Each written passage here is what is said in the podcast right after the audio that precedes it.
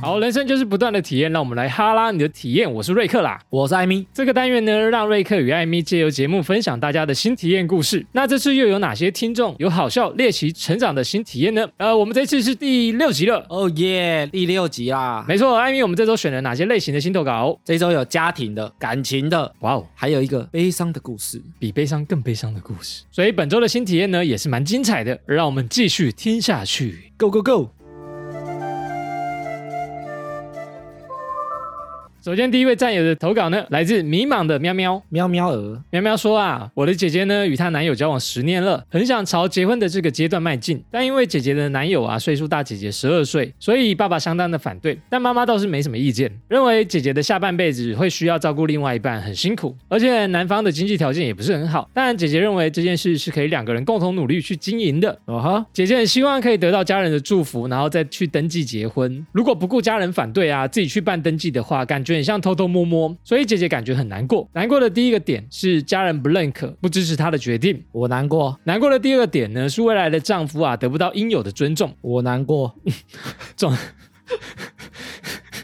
总是被当成外人。姐姐在面对男友的爸妈时啊，总是能感受到被当成家人的温暖，但对于自己爸妈并不把自己男友当成家人这件事感到很心疼难过。其实我也明白爸妈有他们考量的因素，但当我看到自己的姐姐想追求幸福却得到百般的阻挠，也相当不舍。姐姐原本就在外县市工作，没有跟我和家人同住，现在呢又因为得不到爸爸支持，所以不想要回家。她也跟我说，不然干脆等她三十五岁再回家好了。我实在觉得很难过。以上好辛苦的一个故事啊。对啊，念念觉得哇，家庭问题很难解决。那喵喵有问题哦，他想问瑞克跟艾米有发生过与家人沟通协调，但没有办法改变对方的状况吗？有哦，其实家家有本难念的经， 放这么难的经干嘛？真不好 念哦。太厚了是不是啊？我觉得这问题好像每个人都会有哎。那艾米怎么解决？我觉得之前我们有聊过一集啊，请说。情绪勒索那一集啊，哦，你以为的情勒，对啊，因为我们那集有讲到说很难切割的关系，嗯，很容易造成这种勒索的状况越。亲密的关系越会这样。对啊，所以那时候有个很严重的就是家庭嘛，对尤其是父母这种啊，你没办法选。对啊，我们有举过这例子吗？有啊，有哦。艾米最常跟家里成员发生争执是爸妈吗？我爸跟我弟，你弟哦，哎，反而妈妈真的比较少哦。我自己也是跟我爸，但我妈很少。我觉得因为华人社会的关系啊，嗯以前的妈妈辈啊，嗯或者是奶奶一辈，他们比较不管事，或者比较觉得好啦，你们开心就好。嗯，家中分量最重的可能是爸爸。对，所以他们就会想掌控很多事情，嗯嗯嗯或者觉得家庭的责任在他们身上。对那其实以前我家就会有这种状况，他就觉得说，哎、我要把这个家够厚，对顾好，然后所以家人就要有家人的样子啊。对，比如说，他就觉得大家一起吃饭啊，一起出去玩啊，嗯哼哼哼对啊，你不能周末都不回家啊。哦，要家的感觉，对，所以他们就会很努力想要维持这个家的形象。嗯，所以爸爸会跟我们想法常常会有冲突，我们在世代交替那一集有讲到啊，哇哦，我们越来越看向自己啊了，嗯哼，就会相对很重视自己的感受。对，比如说，我就是不喜欢家庭聚会啊，嗯对不对？我就是不喜欢拜拜啊，嗯我不喜欢参加家庭聚餐啊，我觉得很无聊哼，啊。我有我自己想做的事情，越来越看向自己的时候，嗯，其实长一辈他们对于家的那个概念啊，就会不太一样、啊。你像现在大家都网络讯息来传来传去啊，传来传去的啊，嗯他们以啊前可能觉得我就是要碰面聊个天、见。面三分情啊，对啊，你晚上就带回来吃个饭，讲对个啊话，才像家人呢、多久没回来了？一个月都没看到你，还不回家？对啊，所以我觉得家的形态长得不太一样。啊好，艾米讲完家的状况，他还有问题想问问，如果你站在他的角度，就是她是个妹妹嘛，她要怎么开导姐姐跟爸爸呢？我觉得良好的家庭关系啊，就是要互相尊重，对啊，因为这个关系切不掉。那如果互相尊重的前提下做不到的话，做不到。我觉得不用硬要这段关系也没关系，淡化淡化，难道你的意思是断绝？没有淡化淡嗯化淡化的意思是说，你做你的，你过你的生活，那他可能就过他的生活这样。对，就是彼此牵连不要太大。嗯哼哼哼，那我也觉得 OK，哦，而且我也不会觉得这是不孝哦，因为你不能愚孝啦，就是一昧的只是想孝顺，乖乖听父母的话。我觉得这个其实在现在这个社会不是主流了。哎，没错，的确不是主流，但是在以前他们很会遵从这个孝顺，就是一定要做的事情，就是晚辈要做的就是孝顺。对啊，但是我觉得这个就跟刚讲的一样啊，嗯，他们的孝顺跟我们现在的孝顺定义不太一样。。对啊，就跟他们以前的家的定义跟我们现在家的定义定义不太一样嘛，的确是不太一样了。对啊，所以我觉得不是说乖乖听话，什么都照父母做、就叫孝顺，我觉得现在已经不是这样，那他要怎么办？他要怎么跟姐姐讲？怎么开导姐姐或爸爸呢？我觉得可以大家好好坐下来聊一聊，比如说爸爸妈妈他们担心的点是什么，像他里面有提到嘛，爸爸妈妈可能会觉得说，第一个她年纪比她大，以后她可能要照顾她。对，那第二个可能是她的经济也许不是很稳定，所以她可能会过得很辛苦，怕女儿吃苦啦，其实哦，对吧、啊所以其实以爸爸的出发点啊，他其实是为了女儿好。对，但是如果女儿这些问题，他觉得可以克服，嗯哼，或者他觉得不会有爸爸担心的地方，没错，把它沟通清楚嘛。你怕我是过得不幸福啊？那对假设我现在我不用住很大的房子，我不用开很好的车，我一样很幸福的话，那也许爸爸可以接受啊。就是我不用山珍海味，我不用住豪宅啊，平凡就是一种幸福，我觉得 OK。其实你们两个理念就一致了嘛，只是说爸爸会用他的观念，爸爸想要女儿嫁好人家，其实他也是幸福。你们两个如果有共同的目标，只是做法不同，拿出来沟通嘛。那假设哦，假设假设最后沟通不成，爸爸一定要照他的方式做的话，怎么办呢？那就像我刚刚讲的，我觉得可以照自己想要做的去做，嗯然后把这段关系淡化。淡化但是重点就是要对这件事情负责，哦，没错，我们有讲到负责这件事嘛，你做的选择都是要先想过，那你自己可以负责。对你不要因为赌气嘛，你也对不要我们之前讲反骨啊，你为了反他去反着做事啊。 反骨男孩的叛逆告白， 完了第二集啊，第二集，他不是真的反骨，他是有想过自己想要做。对啊，对对，所以我觉得自己想过，然后跟人家沟通过，其实就可以做自己想要做的决定啊。对，希望对你们有帮助。谢谢艾米的建议。那、他有一个问题，我觉得蛮特别的。他说，如果艾米你是姐姐的男友，你会做什么事来打动她的爸爸？哎，我觉得像刚刚讲的啊，我会想理解对方的父母他在意的是什 么。哦，他就觉得你工作还不是很稳，觉得你的事业还没有达到一定成就，让他女儿安心。那你要怎么做呢？艾米女婿，怎么让我家女儿过好一点的生活啊？啊，压力好大 啊、有点大，怎么 办？打动爸爸，因为爸爸最担心这个啊。所以我觉得双方沟通一下，啊如果理念相同，嗯或者是概念相同，那各自提各自的做法出来嘛。就是业务技巧的时候呢谈判，对啊就是说，哎、我要做什么才会让你点头成交呢？对，所以通常沟通不成啊，嗯或者是谈判不成，就是因为双方都想要对方照自己的意思去做事，各持己见啊，对不对？对，然后双方都不退让，对啊，所以最好的做法就是取得一个第三方共识，第三方共识，就是不是你讲的做法，也不是我讲的做法，嗯，但是我们讲一个做法，你也可以接受，我也可以接受，哦，我们两个来朝这个方向做。像喵喵姐姐的男友啊，跟她姐姐差十二岁。对，如果艾米你是姐姐的男友，你要怎么说服你的牛郎拔嘞？我说我比女儿大十二岁。我觉得第一个啊，嗯岁数，他可能担心的是我的健康嘛，啊，你很快就不行了，对啊，那我可以给我也许女儿幸福吗？对啊，那也许比如说我可能有良好的运动习惯啊，嗯，我有良好的饮食习我惯每，天早上还是很厉害的起床啊。对啊，甚至我去做健康检查，我把体检报告给他看啊，哦，就是我可以做一些事情去让她安心去消除他的疑虑嘛。也是。因为他大十二岁又怎么样？他一定又怎是样觉得说，我是不是不行？我啊不能给他幸福。你不行了， 对啊，哎，露营啊，露营然后来看我哇，我你还有半个 小时哦，指我的是说跑步啦，跑步 啊哦。，每天都跑很久的朋友。对啦，好你要做一些事情让他哦消除消疑除虑消除这疑虑嘛。 ，That's right。因为他不会单纯你大他十二岁他就不喜欢，爸爸背后一定有什么担忧的点。对啊，其实总主要就是担忧了。，对，那你如果能做什么事情去消除这个担忧，嗯，爸爸也不会不接受啊。也许你跟他同岁数，但你身体很差，哦，比爸爸更差，那爸爸一定很担心啊。啊对啊，他还是很担心嘛。哦，你好歹把身体调养好再来好吗？对，所以我说不是岁数问题，哦，而是他讲说因为岁数有差而不喜欢，他一定有个背后原主因，要是健康状况，他担忧啊。也许啦。嗯所以我觉得双方沟通，你才可以知道说对方担心的点是什么，去解决这个点就 OK 了啊。好，所以妹妹要做的事情呢，就是听完我们这一集，然后把大家都请下来谈。或者你可以先问一下爸爸妈妈嘛，嗯，哎，你其们实担忧的点是什么？用他的角色去旁敲侧击，好像也不错哦。对啊，比如说，诶，为什么他大十二岁你不喜欢？对啊，原因是什么？偷偷跟姐姐讲，哎呀，就怕你男朋友太早啊不睡行啊觉啦，睡觉 太早太早睡睡觉觉之类的点啊，那可能就是完好的扮演中间那个叫什么业务的角色啊，业务的角色。妹妹如果想解决，就比较辛苦一点了。但艾米提供的点，我觉得很棒，希望对你有帮助。踹踹看哦。谢谢喵喵的投稿，ちょっと待って。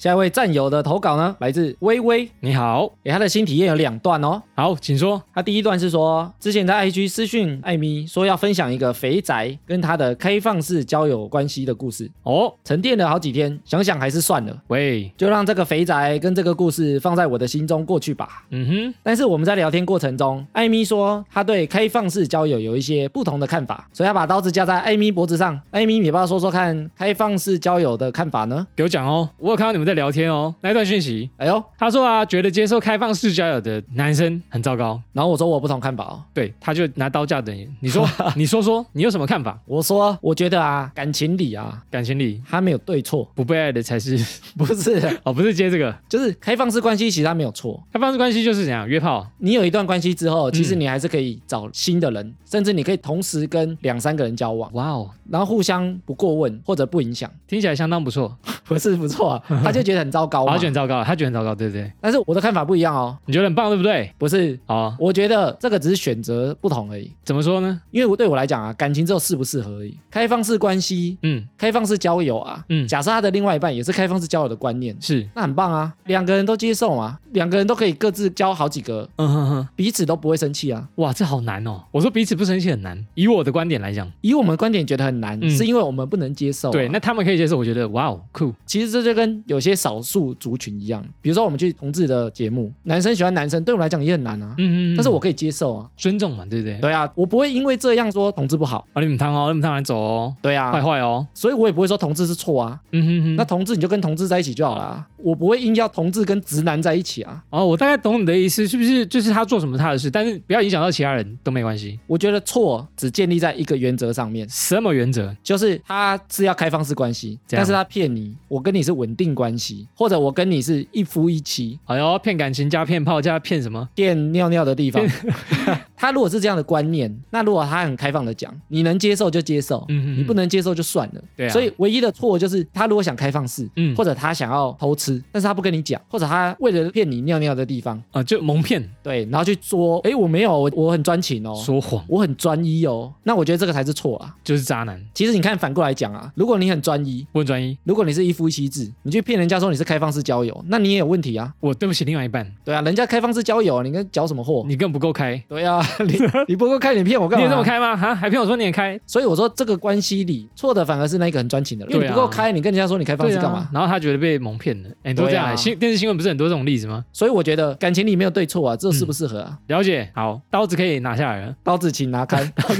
没错，然后微微说啊，他朋友一直说他是会遇到渣男的体质，但是微微不知道他哪个部分吸引到渣男，都已经三十五岁了，看起来好像有很多跟男性交手的机会，哎呦，但每次遇到心仪对象的时候，还是像年轻妹子一样慌慌张张的，紧张害羞呢，然后不知道怎么交手，也很难遇到可以好好谈恋爱的人。嗯，我的外表看起来很正常，工作也不错，别人都不会相信我没有对象。他想请问主持人啊，渣男体质这件事情怎么看？诶，瑞克，你觉得渣男体质怎么解释呢？渣男体质就是我们之前好像有聊过，就是容易吸引渣男。对哦，跟行为有关，哎比如说你都放性感的照片，那渣男可能因为你的性感照片来猎食你，被锁定了啦。就是跟行为模式有关啦，对不对？我觉得这就跟钓鱼意思一样，怎么说？就是你用什么饵就会钓到什么鱼啊，哦，那你用什么饵钓渣男，渣男就会被哦，我被钓上来了。对吧、因为渣男特别喜欢，比如说聊天开放的女生嘛，，对或者是肉体很性感的女生嘛， ，yes，渣男都特别爱这种哦。对啊，这就是他们的饵。嗯哼哼，那你如果都丢这种饵，嗯当然来咬的人都是渣男啊，都是这种鱼啊，所以我觉得渣男体质，对你就要先看说你做什么事情会吸引渣男。嗯那你如果不知道，你就去问别人，或者你就听节目。我我做了什么啊、问朋友，那朋友可能跟你讲说啊，你就是太容易晕船啊，或者是别人说什么你就信啊。对啊，你太相信别人，因为渣嗯男嘴巴很厉害嘛，等级很高的渣男就是，哎呦，他会知道女生在想什么啊、嗯嗯嗯，所以他会做一些事情跟暖男一样，他讨你欢心。那你如果不去做判断，不去做分类，然后就直接陷下去，或者太快献出你的身体，当然很容易被玩弄嘛。然后你的朋友久而久之觉得哦，你好像是吸引到渣男，其实都是你的行为啊，手感呢所以渣男体质啊，一定有原因的啦。 ？Yes Yes，他、还有下半段还有哦，小板板这么精彩，好，他说他有个新体验的故事。哎，他最近发现了一个摊贩在卖双胞胎，双胞胎的老板，双胞胎是油炸的那个，哦哦不是真的双胞胎、哦，啊，可以吃的啦，对啦。然后那个摊贩啊，有在卖小的双胞胎，嗯哼，大概是一般双胞胎一半的大小，吃起来甜甜又脆脆的，又不会太大颗。太大颗有时候咬开要花很大的力气把它撕开。这么大颗，到底多大？我已经连续两周加班都买来当点心。他想请问主持人也喜欢吃双胞胎吗？这个真的蛮好吃的，一不小心就吃掉太多。但是他说，如果主持人想问双胞胎是哪一间，抱歉，这是机密，不能公开，喂，因为已经很难买了，再公开也得了。真假这么夯？哎，瑞克，你上次吃双胞胎是什么时候啊？其实我有点忘记双胞胎长怎样，它是用炸的啊、用炸的、啊，它是两炸的吗？两颗，很像蝴有蝶结，点像甜叠圈那种，对，对对对，但它是两球粘起来你的啊味道是甜的吗？是加糖粉吃吗？就是它会撒糖粉在上面那种。它其实糖会粘在那个面衣上面，嗯嗯嗯，所以你直接吃就有糖的味道，不用再额外再加东西，我很久没吃欸诶、因为现在好少卖这种，好少看到卖这种不。常卖啦。对啊，越来越少了，因为它都是有点像餐车的那种在卖的感觉。对，没有呢，大概五百年前 吧。对，艾米有没有查到哪里双胞胎很好吃，很有名？哎，我有查到一间台北、在巴黎啊，巴黎有点远呢，搭飞机那个啊。不是啊， 坐船的啦，我想说，台湾美食在巴黎，渡船头那个巴黎啊、哦，在淡水对面那个，对，那里有两家很有名哦，嘿，我没吃过哦，下次去可以吃吃看哦。帅帅，一个叫做福州两相好啊，哥俩好啊，一对吧？不是啊，福州啦，福州哎，它 Google Map 的名称后面有挂号什哦，么东西？写说它是双胞胎创始 老店，我发现很多的招牌后面都会夸胡这个创始老店、原主店，啊，结果真的是创始吗？欸有可能哦，因为双胞胎它是从大陆那边传过来，就是福州啊那附近传来的。福州博过台湾，然后那边啊叫做炸马耳，马尔哦，马的耳朵长得很像啊，就弯起来这样。哦，然后传来台湾之后、啊，炸马眼，不是那个 耳朵啦。哦，是耳朵，很像很像耳朵啦，不是像眼睛。不过来台湾之后啊，它要改良，嗯它把它变得比较 Q 一点。 Q 劲儿，然后巴黎那边啊还有另外一间也是有名的，叫做姐妹双胞胎。哎呦，最有名是老板娘不是啊，最有名是它的鲜奶双胞胎啊。哦，听起来就很好吃，我觉得加了鲜奶，我觉得都好好吃。然后他这个新体验啊，后来想到，这样哦我以前有个亲戚家里就在做双胞胎呢，红豆泥，他住三峡，他不是住巴黎哦，我们那时候去那亲戚家玩的时候啊，嗯他们家就整个都是面粉的味道，哦，因为他们就堆了很多面粉，我不知道是什么中筋、高筋，反正就是整间房子都是面粉，都是。粉，嗯然后你会哈球那种，有哎做那个双胞胎啊，还有那个搅拌的机器在那边一直搅，一直搅。嗯嗯嗯，然后他就炸两球，现炸哦，然后会裹糖。他双胞胎就其实就是在吃那个面香啊，面粉香哦，，面粉香哦，他就两球很大团的面粉，嗯嗯然后外面裹糖了之后，他去炸，糖会有点融化嘛，嗯，所以皮就会变脆脆的，融入它的味道里面，面皮的味道里面，大概在表皮而已啊。嗯，嗯它会变嗯成有点脆脆的糖，所以你吃下去外面就是甜甜的，嗯然后里面就是有那个面粉的味道。然后加了牛奶就是奶香，对，就是揉面团的时候加进去。哎、奶香四溢，真香。所以下次啊，嗯，我们去找我们去巴黎的时候就去吃这个、哦姐妹或者是福州两香现在真的很难看到了，我在台北街头或者是基隆，我真的很少看到这个比较少啊啦，因为它是很传统的嘛。传统的小吃。对，啊，对啊，其实它没什么很特殊的味道啊，就是很传统。就是传统味道了。好，有去巴黎的可以试试看哦。搭个船顺便买来吃。感谢威的投稿。下面一位战友投稿呢，来自于咬瑶儿，瑶瑶，瑶瑶差很大啊，他说呢，某天啊，听到有一集交友软体的介绍，真的让我对交友软体大改观啊！哈拉新体验呢，就是要来体验一下。那立刻去下载以后呢，才发现交友软体真的现在超先进的，配对直接来语音，当场吓到摔手机。太夸张了吧？天啊，觉得时代的进步，虽然聊得很愉快，但是对方却不按我爱心，这种还是有体验过就好了。好，因为这封呢，他说很喜欢瑞克的声音，所以这封当然是由我来念啦。哎呀，自肥、好，以上呢就是他关于交友软体的新体验。欸很新呢、你说集数很新哦？对啊，我们前几集才上交友软体的啊、哦，听完马上下载。来得很快这封。而且他说啊，他直接配对，直接来语音的啊啦，哎、现在好像蛮多交友软体都是可以语音功能的欸，先聊天。恋爱不是，我是说，哦我是说可以那个聊聊天，声音聊天。不过他说他聊一聊啊，对方不但按他爱心，害他生气气。那滑左边，不要滑右边就可以了。欸我已经超久没玩交友软体，我也是啊，你也是吗？我是我真的是啊，就是我们聊完那一集啊，然后身边也很多朋友开始在呃，或者是听众也有跟我讲说他们在下载回来玩看看，对啊，重新玩呐、然后我就想说，哎、现在怎么这名称我也没听过啊，这个功能怎么这么厉害，我也都没有玩过，我现在没什么时间玩。交友软体我们聊两集啊， 对啊，要玩交友软体之前，先听完这两集再上路啊。真的诶会比较安全一点点，得失心也比较不会那么重。好啦，摇摇儿除了交友软体呢，它还有一个新体验，虾米，他说啊，最近有吃到很好吃的东西，叫做越南法国面包的面包哦，什么 东西啊？就是个面包，整个超级好吃的，你们有吃过吗？可以去吃看看哦。吃完再分享一下心得，跟营养三明治一样好吃啊。六家贵不？越南的法国面包哦，哇，有加龟啦，你有吃过？我吃过啊，红豆泥我完全没吃过哎、我印象中的越南法国面包啊，嗯，他就是用长棍面包，长棍然后把它切开之后，里哎呦面塞很多料。原本有做资料，但是你讲了我就我把它讲 完了，你就讲完了。然后第一，它这个越南法国面包其实就跟法国面包长一样，但是在越南的做法，它就是把它切一半，然后里面包一些，蔬菜对不对？哎、我看一下小抄， 我记得有洋葱、莴苣，蜗苣，蜗苣是那个运动体育店不。是莴苣，也包一些小黄瓜、腌萝卜丝啊、青木瓜，拌一些美乃滋啊。它在越南还会抹那个越南猪肝酱，猪肝哦，嗯，它就会抹在里面。然后可能台湾是加你讲的那些，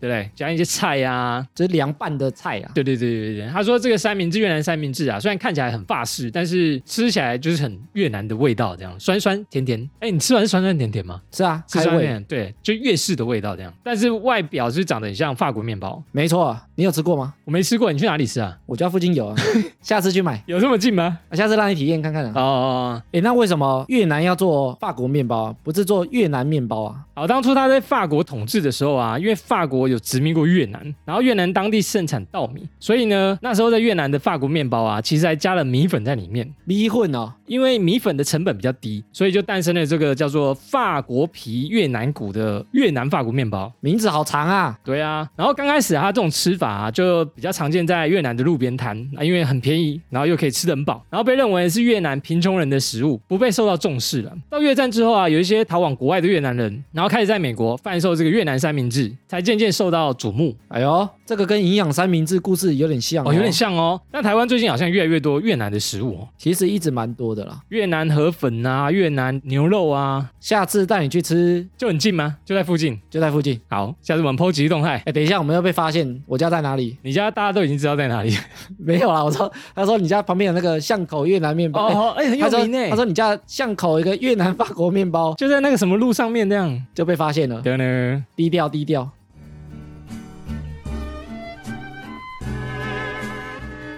好，下一位战友的投稿呢，来自 L，死亡笔记本的 L 她女生啊哦， ，L 说啊，她跟男友认识一个多礼拜就在一起了。乖哦，一开始我的身边朋友都觉得太快了，他们觉得我是个很谨慎的人，没想到这么快就决定在一起，可能是在一起后才慢慢去了解这个人的缘故。一开始真的哭了好多次，哭哭，知道越多就越难过，又要安慰自己，说服自己接受，包括一切过去跟当时发生的点点滴滴。嗯，那时候有很多人明着跟我说他不喜欢我男友，怕我被骗，但当时我告诉我自己，如果不适合就分开，最大的损失就分开而已，摩擦啦。摩擦后，如果能在这段感情中获得一点快乐，也值得了。所以我没有跟男友说那些闲言闲语，也没有跟朋友闹别扭，因为他们可能真的是为了我好。现在回想起那段日子，就像我一个人对外撑着这段感情，好想得到身旁的人认可，却又得不到。嗯，看看身旁的男友，觉得他对我很好，就继续交往下去了，还没分哦。哦，我是因为之前男友要上班，所以出门运动只能自己听 podcast，意外发现了哈拉充能量。 ，Hello，现在已经交往两年多了，每个礼拜男友都会开车载我回家，车上听着哈拉充能量。他说如果我喜欢听这个就听这个。想到如果这段投稿可能会被听到，实在是好紧张。但是我有跟男友说我会来投稿，事情都过了那么久了，应该没事吧？你演出来喽，结果刚好他们一起听到，诶，有可能哦。这样蛮刺激的，这段话就是送给你的哦，所以 L 问说啊，嗯，主持人认为通常暧昧期都会多久呢？暧昧期的长度跟在一起的长度有关联吗？他说的长度是时间的长度还是还是物理的长还度？是生理的长 度时间呐、有关系吗？时间哦，时间的长度哦，暧昧我们好像也聊过一节。哎呦，对哎，瑞克，你觉得暧昧期多久算正常啊？我自己的话，正常应该是不能超过三个月，三个月，三个月跟怀孕一样。不能讲哦，三个月内不能讲啊，就是 就是如果超过三个月、四个月、五个月、六个月都还在暧昧的话，然后没有一段正确的，比如说我跟他在一起，或者是正确的确定关系，我会觉得好像在浪费时间呢、啊，不然就真是的吗没什么进展的感觉。啊，不能先当朋友吗？也可以先当情人的过 程，什么那东西啊？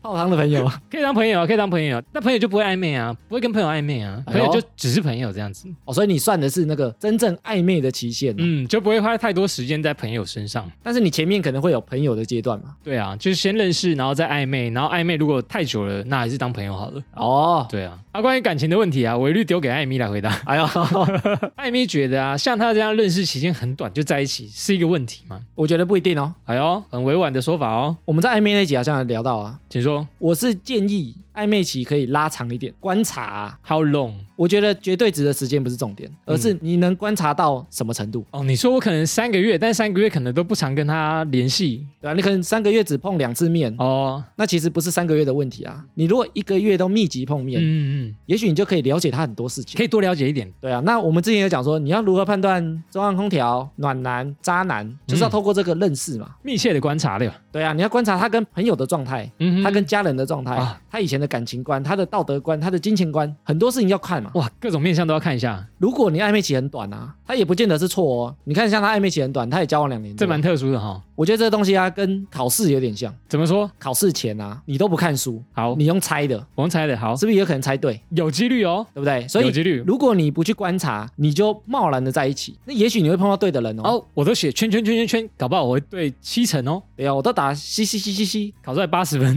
对啊，吓死自己都吓死没。有，因为你只选一次啊，哦，就是只猜一题的话，对对对如，果 A B C D，你至少有四分之一会猜对嘛。有这个几率可以中，那如果暧昧期拉长呢？是就等于你看书看的比较多，你观察比较久，你就像我们讲的，你通过很多征兆去判断他是好人还是坏人，嗯嗯嗯但是你也不见得会对哦。嗯，还是有几率错，对不对了？对，但是你答对的几率比较高啊，哦因为你观察比较久，你可以去判断，你可以慢慢去审视它。就跟我们大考一样，我们看了很多书，但是我不一定会考一百分一样，你长期下来，你可能对的机会比较高比。较有机会拿高分。对，哦所以它就有点像，如果你暧昧期比较短，嗯你哼，是用猜的哦。那你如果暧昧期比较长，嗯有点像你就 K 书，啊，不能一直 K 书哦，我就 K K 一直在背下你去就是 K 书都不考试我 K 很久，你你不敢写答案，你就不会对哦嘛？对，不敢写答案，对对，我不敢交卷啊，对啊，你不敢交卷就零分嘛。吓！死我还在 K 啊。会看书的人也许会错，是的，但是他也会思考，哎，为什么这一次判断错误？嗯他会学习到经验。哦、啊，你用猜的，你下次还只能用猜。哦，有道理耶，就是他拿到考卷还会再复习，哎为什么我这题会错？为什么会错在这一题？对啊，我看这么多，为什么还错？对啊，我都观察他这么久了，还错，他就又多学到一招了嘛。哦，Soga 对啊，所以差别就在这啦，很好的比喻呢，看书啦，所以考试还是要看书的。没错啊。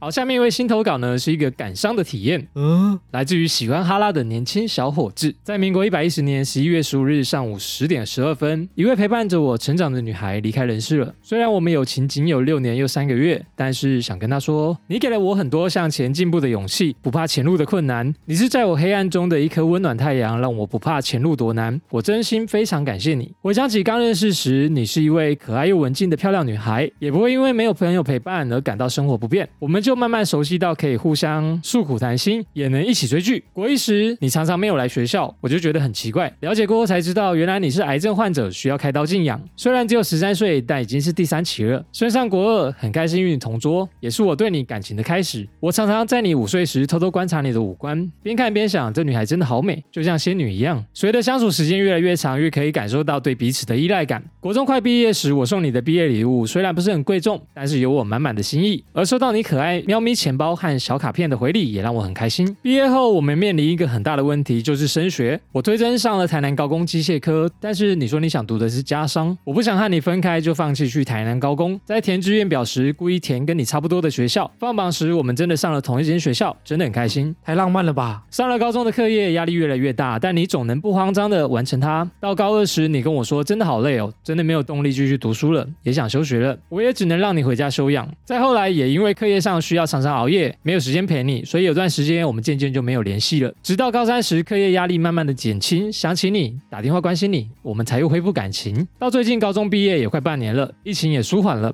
那天你跟我说你要去打疫苗，其实我真的很担心。听你说医生诊断结果是可以去接种疫苗的，我便在想说你应该很害怕，因为害怕打疫苗的副作用会比别人更严重。我也一直哄你，想让你的心情舒缓一些。打完疫苗后，你不断的进出医院，我开始很后悔，当初应该要坚持不让你去打的。那他后来又怎样吗？十一月十四号那天，你进加护病房，开始联系不到你。接到通知时，你已经去当小天使了。我惊慌了，已经不知道未来的我该怎么办。今天又听到新闻说，某个十八岁少女因为施打疫苗，半个月后不幸离世，原因是因为医生的疏忽。下班后，我一边飙着车一边大喊：“还我小卢！我不要什么赔偿，我只要小卢！”最后想跟大家分享一句他很喜欢的一句话：“人生是一场未知的旅行，没有人能预知到下一秒会发生什么事。”以上，我想问两位主持人，这么年轻的女孩因为医生的疏忽而离开，我还要继续保持我的理智吗？请给我一点建议，谢谢。这真是一个很感伤的故事。没错，我收到以后啊，然后也读了很久，想这么年轻就有人离开他的身边，还是好像他很喜欢的女生。而且他们啊牵绊很深啊，哎呀，所以他在他人生中好像蛮重要的。对啊，放了很多感情在里面，但没想到就这么突然就对方就离开人世了。其实这次疫情啊，嗯，因为疫苗或者是病毒的关系，对所以其实带走了很多人。不少人就因为这样离开了，对不对？我在公司啊，我们有些客户他的爸爸妈妈嗯哼有时候也是因为这个疫情，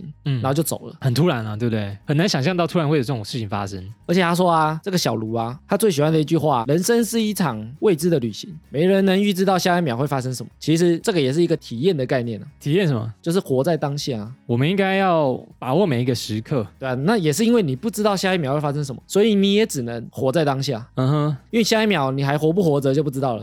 哎、真的哎，所以其实我现在的心态就是每一天都好好的活着，活得开心一点，这也是我人生宗旨变成这样的原因。而且他说啊，他小时候其实就得过癌症，哦，十三岁已经是第三期，第三期已经是很晚期了吧？他还能讲出这么正向的话，我觉得很感人呢，就是心态非常的正面啊。因为他更能感同身受，他自己的生命不知道什么时候会结束，所以他更想要把握每一天。小伙子有问啊，年轻的女孩啊，因为这件事情离开了，那她要怎么继续保持她的理智？我觉得现在是一个结果，结果当然这个结果可能不是好的，但是啊，他要打疫苗也是为了保护他的安全啊，他不是为了打疫苗去增加他的风险，嗯因为其实身体状况不是很好的啊，他如果真的染到肺炎，那也许恶化的也会特别快，哼，因为她的抵抗力也不会很好。对，所以他也很担心会得到武汉肺炎啊，嗯哼，所以才去打这个疫苗嘛，是，所以我觉得疫苗的出发点是保护这件事情没什么问题了。嗯哼哼哼。对啊，所以我觉得以理智来看，当然结果也许不是很好，但是我们有时候做选择就是这样，你也许选了这条路，对它是不好的，但是你也不确定说你当初没选择这条路会不会真的好啊，也许更烂，哦，有可能是这样，但是我们往往会想说，哇，为什么我只选了这条路？就是有点像比较的那个心态。对啊，对啊，你这条路不好，你就会以为另外一条路是好的。如果以理智来看，嗯你哼，选这条不好，是另外一条说不定更烂，那你其实两个相比，这条反而还相对好。嗯哼哼，所以这件事情是未知的，那你也不能一直陷在这个情绪里。对，然后觉得心情很差，怎么可以这样？我应该阻止他去打疫苗，或者是阻止他做任何事情。对啊，所以我嗯通常啊、发生一个不好的事情的时候，是，哦怎么调试自己的心情呢？我之前有一次啊，因为晚出门，然后就发生了小车祸擦撞。有，一般人会想说啊，我就是因为晚出门才遇到这种烂事，我告诉你，早点出门就没事了。对啊，但是我通常都会想啊，我早点出门，也许那个车祸会更严重。哦，真的哦、比悲观 更悲观的想法。对，所以它是比较而来的。哦，的确是哦，因为那件事情不会发生，我就会一直觉得我做的选择都是相对好的选嗯择，嗯，那我才会过得开心一点。这样你的感受会比较没有那么差吗？因为我们很常去比较自己得不到的东西啊，你得不到的选择，也许你会觉得它比较好，对啊嗯但是就是因为你没选到，所以你是这样想，希望他可以这样想了。对啊，所以我觉得这个世界上啊，嗯。大家做的选择，也许都是相对好的选择啊。就像我们蛮常讲的、啊，就是对自己的选择负责，然后相信自己的每次选择都是相对好的选择。然后因为这个故事啊，嗯，我其实之前有个新体验，哦，怎么了？想要找你去做，找我去做？对，怎么体验？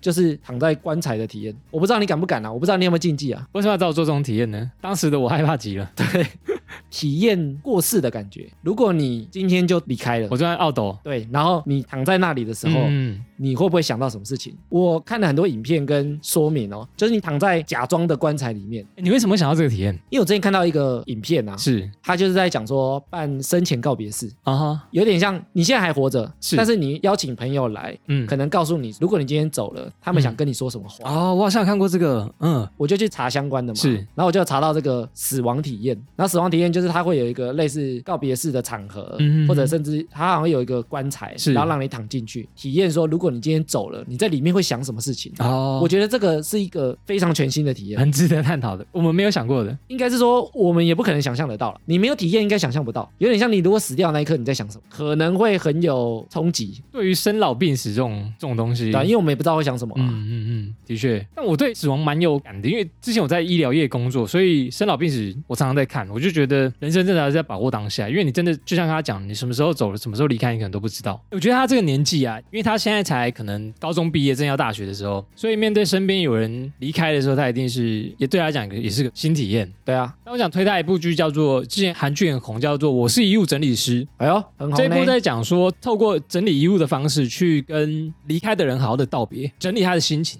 就是看完这部剧以后，他可能会比较调试好他的心情。我觉得它是一部好剧啦。如果在呃面对身边的人离开很难接受的话，看这部剧可能会对你心情有点调试。我觉得这个过程啊，跟我们之前讲失恋很像，怎么说？就是你借由这些看剧啊，嗯你可以把你的情绪把它投入，把它想象成你就是里面的角色，然后你真的想哭的时候啊，你就哭，反正你自己一个人看嘛，对，你就大哭哎、情绪就有地方让它释放啊。对啊，宣泄出来。看剧又很花时间，全部看完可能就好几个小时就过了，所以你就要让时间慢慢把这个情绪把它带走啊。嗯嗯嗯嗯。诶最近我跟我爸聊天啊，哎呦，然后他说他最近都会骑摩托车到处去玩，而且骑很远哦，他有时候骑到南投，有时候骑到新竹，超级远哎、对，有时候骑到宜兰。他是看的那个不老骑士那一片。然后我问他说为什么你最近这么喜欢这样，嗯，然后他就会带着他的装备，可能甚至去过夜哦，泡杯咖啡，然后就下来。感觉很酷哎、然后我就问他说为什么你最近忽然喜欢这种活动？以前他都去钓鱼啊，这么热血这样。然后他说因为最近他很多同学都走掉